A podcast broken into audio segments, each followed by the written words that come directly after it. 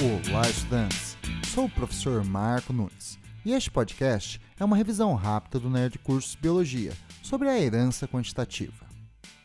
Herança quantitativa é um tipo de interação gênica, pois dois ou mais genes não alelos interagem entre si para a expressão de uma característica. Na herança quantitativa, o fenótipo é expresso em um gradiente determinado pelo número de certos tipos de alelos no genótipo, chamados aditivos. Um exemplo é a determinação da cor da pele humana, determinada por dois genes, cada um com dois alelos, totalizando quatro alelos. Se nenhum deles for aditivo, a produção de melanina é muito baixa e a pele é branca.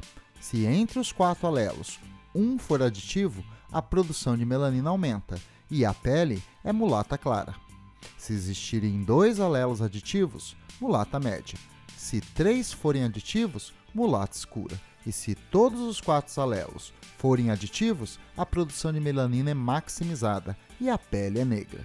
Então, podemos concluir que se quatro alelos determinam a cor da pele, ocorrerão cinco classes fenotípicas. No exemplo citado, pele branca, mulata clara, mulata média, mulata escura e negra.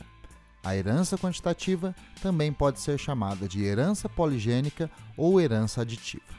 Bom, é isso aí. Continue firme nas revisões do Nerd Cursos Biologia e bom estudo!